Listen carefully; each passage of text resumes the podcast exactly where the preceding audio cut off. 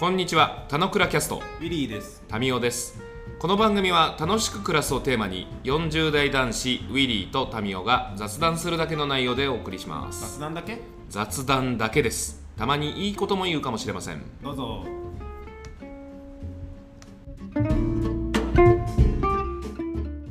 でもなんか俺、面白いなと思うのは、なんかまあ、あの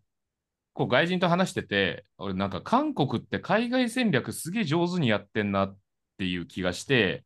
結構その、あの、武道で言ってもテコンドーやってますみたいな子たちがちょこちょこいたりとか、うん。あの、言語においてもハングルやってますみたいな子たちも結構いてて、でも、じゃあそう比較すると、空手柔道やってますとか、日本語を学んでますみたいな人たちって、あの、その、テコンドーだ、ハングルだっていうものと比較すると少ないっていう印象なんですよね。だからなんか、その日本のなんかふわっとした、あの、ジャパニーズカルチャーはクールであるみたいなものたちが、なんか意図的にこう、仕立てて持ってってるというよりは、まあ結果形成されたもので、みたいな感じで、海外に流布されて、やっぱジャパンはまだまだジパングである的な、あの、捉え方、主に白人たちに捉えられてる部分って、なんか、いわゆる幻想っぽいやつで、もっと上手にやったらもっとうまいこといくのにな、みたいな感じは思ったりはするっすけど。いや、でもそれほん、本当にそうで。だから、あの、僕らの世代の韓国人の人たちは、高校とかでも第二言語っていうのがあって、大体みんな日本語を選んでたんですよね。うんうんうんでももう今はドイツ語とか全然違う言語を選び始めていて、第二言語、日本語を選ぶ人がだいぶ減っているっていうのは、おっしゃる通り、そういう人たちはいるけど、お隣韓国においては、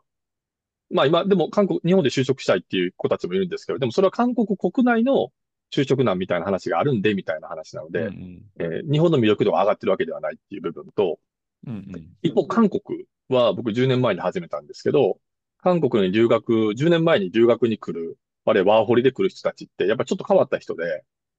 えーまあ20代後半とか30代の女性、一部 K-POP にハマってて韓国好きみたいな、まさに新大久保に昔集まってたみたいな人たちだったんですけど、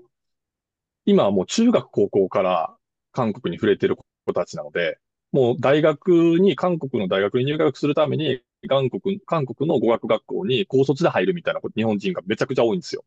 めちゃくちゃ多くて。女性たちが。で、今、日本人の韓国留学フィーバーなんですよ。それは、まさに、もうその時からそこに触れられるような、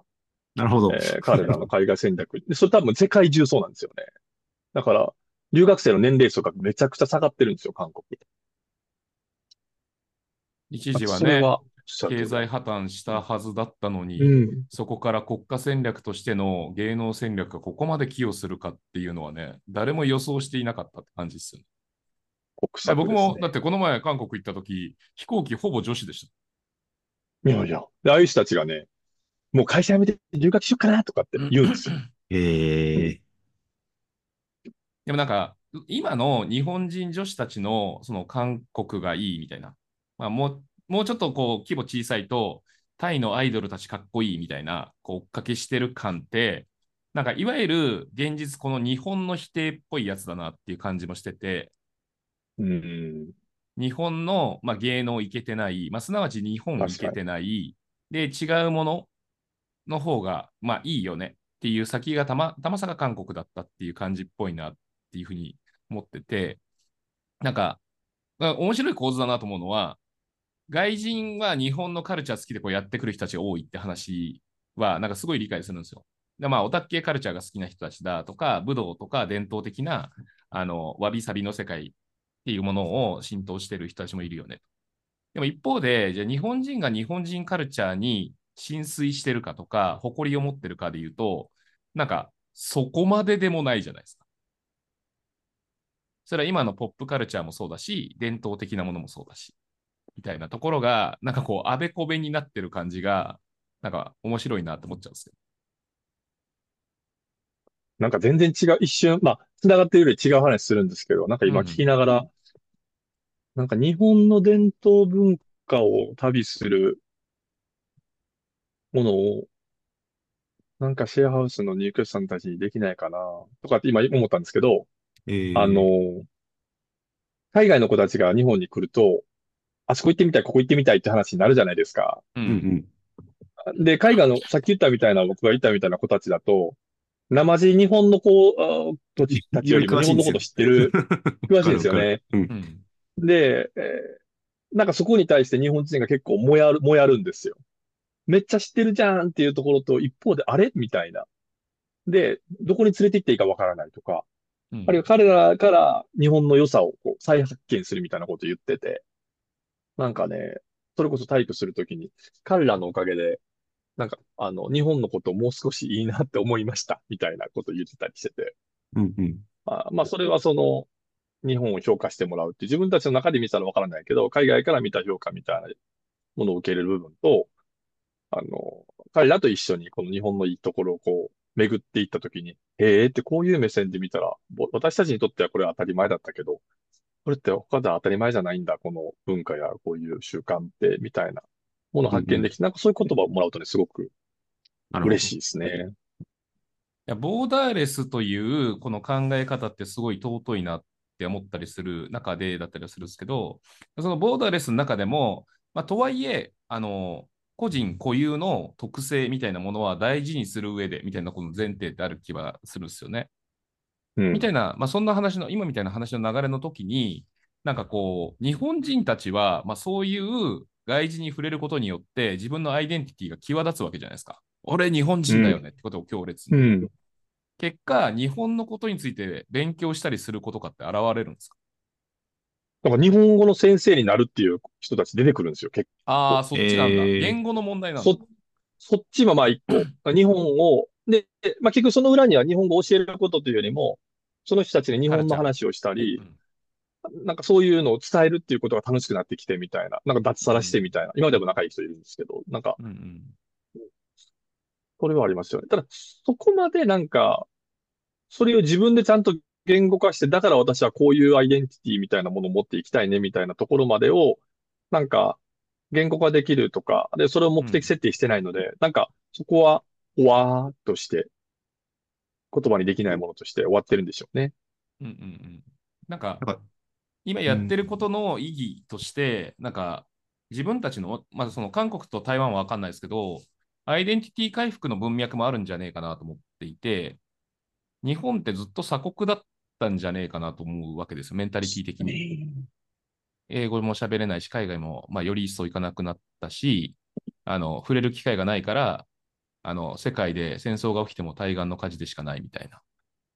な中でで言うと、外人が来ることによって自分とのこの差分が際立って、なんか、日本とはどういう国なのかということを考える機会をもらってるんじゃねえかなっていう文脈は、なんか、結果としてボーダーレスハウスは、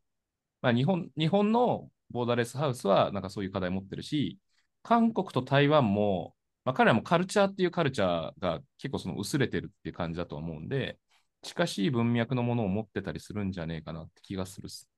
なんか面白い話、うち瓦割りとか居合とかのサービスやってるじゃないですか。あの、まあ、外人連れてくるんですよ。うん。日本観光的に。多いでしょうね。でも連れてくるやつがお前やったことねえだろみたいな感じなわけですよ。それは瓦割りも居合も。まあ、日本人の刀持つ経験がある人って少ないじゃないですか。浅草ね。内でこうレンタル着物とかあっても、着物を一回も着ないで死ぬ日本人って山ほどいると思うんですよね。うん。お茶立てて飲んだことないみたいな。ことたちのなんか意義深さもなんか合わせて持ってるんだろうな気がするっす。アイディアいただきました。いや、うんめちゃくちゃ大事だと思って。で、それうんは、その、そこに住んでる人たちだけじゃなくて、近隣の人たちも日本のこと絶対知らねえと思うんですよね。だから俺が知ってる風に喋ってあれですけど、俺もそこまで知れてないと思うし、それこそイザナギ、イザナミみたいな話から分かってるかとか、それって天皇制、今こう語れる天皇制の話で愛子様どうだみたいな話とかに紐づく感じじゃないですか。それをなんか私事に捉えていくような感じなんじゃねえかなって。まあね、国によりますけどね、結構海外はその辺を持った上で来ますからね、ある程度ね。うん日本よりはベース持ってますからね。いや、確実に持ってますよね。だから差分として、まあ、人種的なものもあるし、国籍的なものもあるしだと思うんですよ。で、まあ、それがどんどんミックスされてるとは思うけど、でも、アイデンティティの確立みたいな世界で言うと、なんか、思うとこあるな、みたいな。この前、先週、うちの河原のお客さんで、あの、外人側の4人組女子が来たんですよ。ええ。で、めっちゃ関西弁喋ってるんですよ。あの、ネイティブな。で、話聞いたら4人ともハーフで、あであ。あ関西育ちですっていうところで言うと、そのビジュアルとなんかカルチャーっていうかその、うんその人固有の個性みたいなものたちって、うんなんかこう紐づかないみたいな感じはあるものの、なんか面白い時代にいる中だからこそ私はほにゃほにゃであるみたいな。で、それは別にシングルじゃなくても、なんかダブルカルチャーでも別によくて、みたいなうん話たちをなんかテーマとして担ってんだろうなって。相手のことを質問すねすればするほど、自分ってっていうことが浮き彫りになっていく世界があるんじゃないかなって気がするっすね。違いない。あボーダレスって概念って、言った通りすごい素晴らしい前提なんですけど、結局完全ボーダレスになって完全、なんつうんでしょ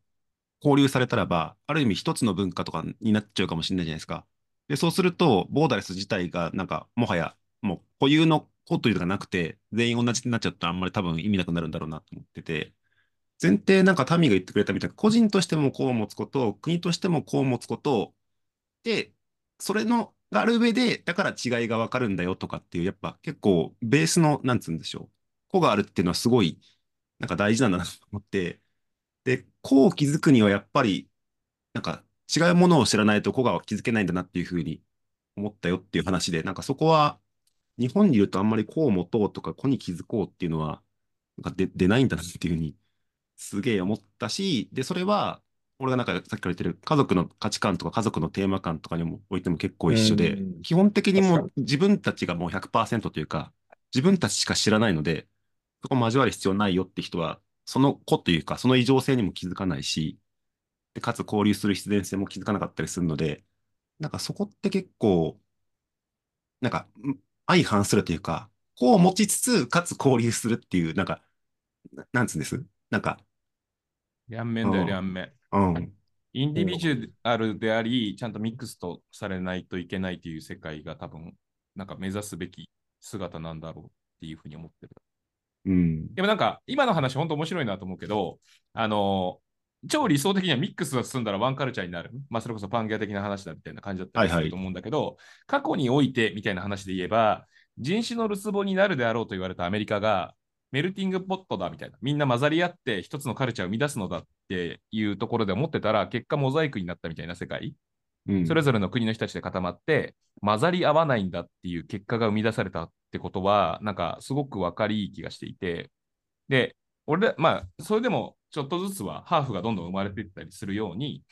ちょっとずつは混ざるんだけど、俺らが生きてる時代の中で、ワンカルチャーになるってことは、俺はねえんじゃねえかなっていうふうにあなないと思う。で、多分、あの、多分出島的な感じで、きっと、日本は鎖国してたけども、この出島だったらば、その交流してもいいよってあったが、もう多分国としての戦略の多分、なんつうでしょう。よ、まあ良かったことというか、なんかうまくいったポイントかなと思ってて、結局全部日本が開国しようってなかなかやっぱり難しかったりするから、比較的やっぱ外国の方がたくさん来る浅草とか、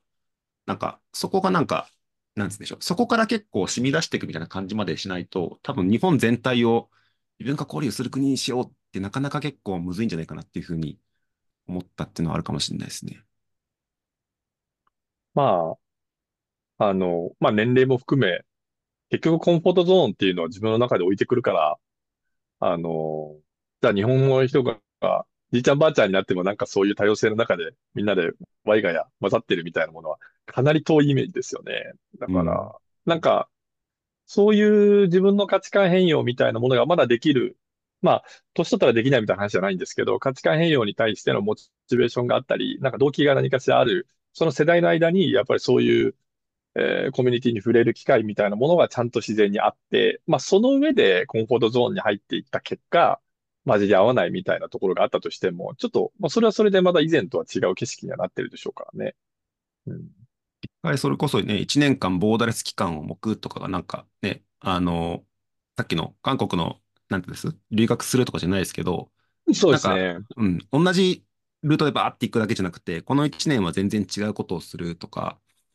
なんか、そう、海外留学なの、まあシンプルに海外留学なのか、国としてのなんか全然違うことをやる1年間っていうと結構日本はそこの、なんつうんでしょう、ゆとりというか、まだ、まだルートをこうスストレートに行くで、ストレートかもはや何だかよくわかんないけど、みんなと同じことやってないとなんか乗り遅れちゃうと思ってる人がいるみたいなのはなんか変わりづらいところなんですでしょどどっかの国がね、そういうギャップイヤーをすごく推奨してたりね、うね。うん。したりとか、なんかね、国とこのところに対する結構奨学金とか国が出しやすいみたいな、なんかそれよりリスペクトしてる部分ありますよね。世界見てこいみたいな。うんうんうんうん。うん、なまあ、その文脈はに本当ないですよね。まあ、飛び立てとか、なんかね、留学生支援するみたいな感じありますけど、なんかあれって、ちょっと違いますよね。確かに。なんか韓国とかもそれこそね、あの、特にテーマを持たせず、この優秀な人っていうか、企業に入って幹部になる人は、1年間とか現地の生活してこい、1年間をするとかってやってるの、やっうん。ぱ、あれも心意気というか、あれすげえなと思って、うん。多分そういうことをしないと、表面的なマーケティングしかできないんだろうなと思ってて、確か1年間そういう時間を過ごす。リーさんに質問です。あえ。えの、まあ、ちょっと終わりが近づいてることも含めてだったりするんですけど、田野倉キャストは楽しく暮らすがテーマですと。で、結局、なんか、ふわふわっと話をしてしまって、なんか楽しく暮らすに関わる話っぽいところには触れたかなっていう気はするんですけど、楽しく暮らすと、ボーダーレスとの関係、まあ、ボーダーレスはハウスとの関係性っていうところを最後捕まえておけるといいなって感じです。あの、ボーダーレスであること、まあ、海外交流をしていかないと、楽しく暮らせないんですか？はての。もしくは、海外交流をしていく方が楽しく暮らせるんですか？はての。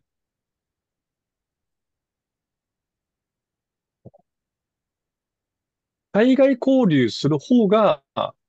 楽しく暮らす、えー暮らせると思っています。はい。えーなければ、あの、ないとダメって話じゃないんですけど、うんうんで、あのーなんか僕は自分をアップデートするっていう言葉をよく言う使使うんですけど、まあ本を見たりとか、要は自分が今これが必要だからって言って、こうインプットをみんな一生懸命やってレベルアップしたりするわけですけど、やっぱり本当に価値観がアップデートするタイミングって、全然違う価値観の人の話聞いて、その観点あったみたいな、そういう生き方してんのみたいなものにあったときに、やっぱり自分ってこうだったか、こういうとこ変えていった方が面白いかもな、みたいな。まあ豊かにするっていう意味で、楽しくという部分。時に、えーやっぱり日本のある程度、えー決まっているこの教育っていうところとか、結構文化を重んじるこの国の、えー代々続く部分みたいなところで言ったときに、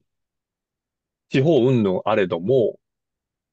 国が違うっていうところは、あの、バックグラウンドの違いとしては、もう明確にこう分かりやすく伝わってくる部分なので、自分をアップデートするっていう、まあそれが、あの、楽しく暮らしていく部分の一つだよねっていうふうに、あの、僕の考えのもとに置くと、バックグラウンドが全然違う異文化交流っていうのは、めちゃくちゃ手っ取り早い 部分、わかりやすいっていう部分で、あるかなっていうのはありますね。なるほど。じゃあ、楽しく暮らすためのエッセンスとして自分をアップデートするということの前提が結構肝だって感じですね。そうですね。僕は、僕は多分実体験として、あの、うん。まあ、このボーダレスハウスってやりながら、本当にいろんな人のことを見て、こんな生き方あんのみたいなもので自分のこの価値観広げて、うんうん。あーまあ大変なことも、まあそうでもないよねとか、まあこの人に比べたらそうだよねとか、なんか、そういうものを見てきたので、まあ前はサラリーマンだったんで、あの中で暮らしているよりも、この事業を通じて、この人たちと出会ってみたいなものめちゃくちゃあるので、あまあ、すまあ僕自身はそうだなっていう感じでしたね。うーん。なるほど。じゃあ、同質化することは良しとしないのだということでもあったりするわけですね。同質化が良しというわけではないんだ。ちゃんと自分で判断できるといいよねって話を言ってるっぽいですね。うん。そうですね。なんか、まあ人間ってこう、まあ人間ってって言ったらか、なんかできないことができるようになるとか、わからないことがわかるとか、今まで見えなかったことが見えるみたいな時に、こう結構、ときめいたりとか、感動したりとか、きなりこんまり出てきたじゃないですか。なんか、素直ないきなりときめきの人じゃないですか。こう、なんかね、努力しまくって、大志を出すみたいなところもそうですけど、なんかこういう世界あったんだっていうところにこう人間結構痺れる部分が本質的にあるのかなと思うときに、自分と違う人と関わるみたいなところって結構外せない部分かなと思いますけどね。なるほど。目から鱗みたいな体験ってすごいいいであすね。、まさにまさに。そんなんありなの？みたいな。その前提が前提じゃなかったことに気づく瞬間ってあるんですよ。うん。え？ルール守んなくていいんだ？みたいな。本当に。だからいいね、まあ、あ、ある意味こう、そういう共同生活してると、反面教師いっぱいいるんですよ。大学生からさ、社会人と一緒に暮らすんで。うん。でもそれ、なんか僕らが見たら反面教師やな、みたいな感じだけど、その子からしたら、なんかそれですごい、あ、そういう未来も OK なんだ、みたいなもので、すごく気が楽になったり、就活の価値観変わったりとかあって、うんうんうんうん。まあ、これは大学生同士で、どんなに優秀な大学生同士で集まっても、やってても、絶対誰かね、こぼれちゃう人が出てくる中で、うんうんこういう刺激の仕方ないな、みたいなものは感じてますよね。なるほどうん。だから、これを聞いてらっしゃる20代、30代の方で、あの、あんまり海外経験してない方は、ぜひ、ボーダーレスジャパンのホームページ見てねってことですね。ぜひお願いします。1ヶ月、1ヶ月、6週間プランもありますからね、まず。もう1ヶ月から進めるし、大学生6週間学びプランもあるし、おー いろいろあるんですよ。いやー、なんかそういう機会がね、あったりするのはいいですよね。日本にいながら留学体験みたいな感じはあんまりなかなか。日本にいながら留学体験はすごい、すごいキーワードだなと。あの、でもかつては、あの、ピンク色のうさぎが駅前留学。駅、駅前で飛んでましたよね。駅前で晴れてましたよね。駅前でも留学はできてたみたいな感じは。うん。今まあピンク色のうさぎが飛んでってしまったなうの。継承して僕らも。はい。やらせていただいてしかない。なじゃあそろそろ畳入りましょう。今日の感感想を僕とリーサー君からリーさんに戻させてもらって、で、リーさんから今日の、えーまとめ、並びに、まあ、リーさんここら辺多分詳しくねえなと思うんですけど、最後、あの、ゲスト会において、ゲストが言うべき一言っていうやつがいてです。あの、わかんなかったらなんとなく一言言っていただければ なんとなく。です。一言。うん。はい、大丈夫です。じゃあ、入澤さん、今日の感想、総括。まあ結構、あれっすね。なんか冒頭の話に俺やっぱ引きつけられて、最後の話の価値観のアップデートにも引きつけられてるんですけど、やっぱ価値観ってやっぱ自分固有のもんじゃないですか。だから、それが正解って完成しちゃうと、基本僕は結構アップデートしづらいもんなんじゃないかしらって思ってる節もありますと。で、かつ、どの価値観がいいか悪いかって、ぶっちゃけ正解はないじゃないですか。なんかアップデートっていうと、すごい良くなるってイメージあるかもしれないですけど、それこそ、大学生まであの遅刻とかいけないよって言われた大学生が、あの留学生と一緒に暮らして、ルール守らなくていいんだって学ぶことって、それってダウングレードと思う人もいるし、それってアップグレードっていう、アップグレードと捉えられるってことがなんか素晴らしいなっていう感じだと思うんです。だからそこって、で、かつ価値観をやっぱり気づく上でも、いろんな人がいないとそもそも価値観って気づけないので、なんか、そのアップデートを受け入れるかはさておいて、まず交流するっていうのは、まあ誰もがやることだ。つまりそれは自分の価値観にも気づけるし、アップデートするかもしれないし、極論アップデートしないって選択も僕はいいと思ってるんですけど、なんかそこの観点でいくと、あの、な、なんつうんですかね。交流することは別にアップデートするためだけではなくて、価値観を強める上でもなんか交流した方がいいんだなっていうふうに思えたっていうところ。で、かつそこを、あの、あんまり気張らずにできるっていうか、6週間とか1ヶ月できるっていうのは、なんか本当みんなが普通にやればいいなっていうふうに思えたなってところなので、なんか、何と何が、さっきからずっと話してるか、話したかというと、その、ボーダレスになるかどうかはさておいて、まず交流しないと、多分、なんか、ボーダレスになれるかどうかとかも気づけないし、自分のことも気づけなかったりするので、なんかそこは、なんか交流っていうのは、どんな生き方をするにせよ、やっぱり避けて取れないなっていうふうに気づけたっていうのが自分の学びっていう感じですね。はい。ちょっとございます。いつ、いつ、いつになく感想が長めじゃないですか？いやいや、いい話、いい話を聞かせていただいたんで。で、かつ、あの、あ、うん、はい、どうぞ。ちょっとじ、あもう、あれだから、時間ちゃんと見ながらにして、27分だね。はい。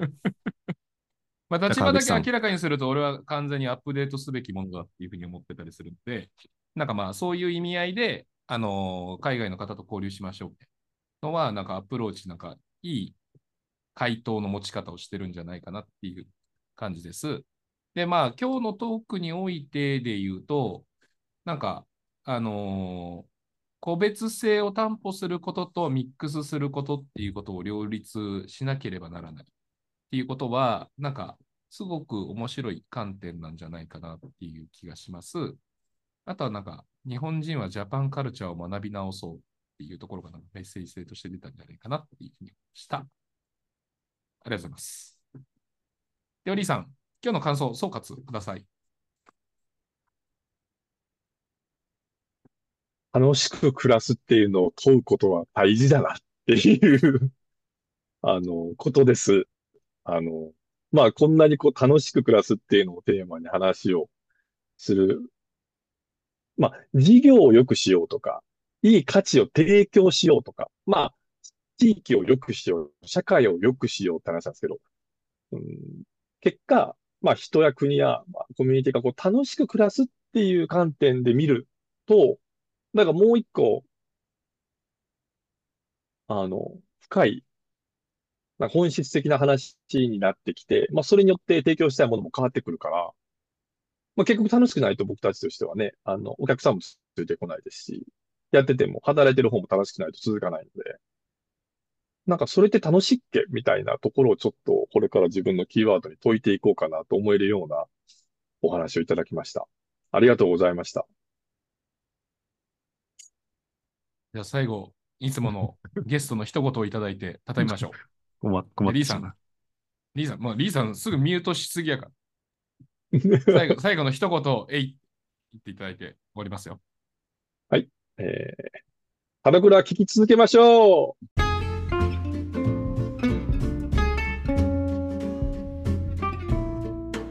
今日も雑談にお付き合いいただきありがとうございました。雑談って楽しいですよね。今日も楽しく暮らしましょう。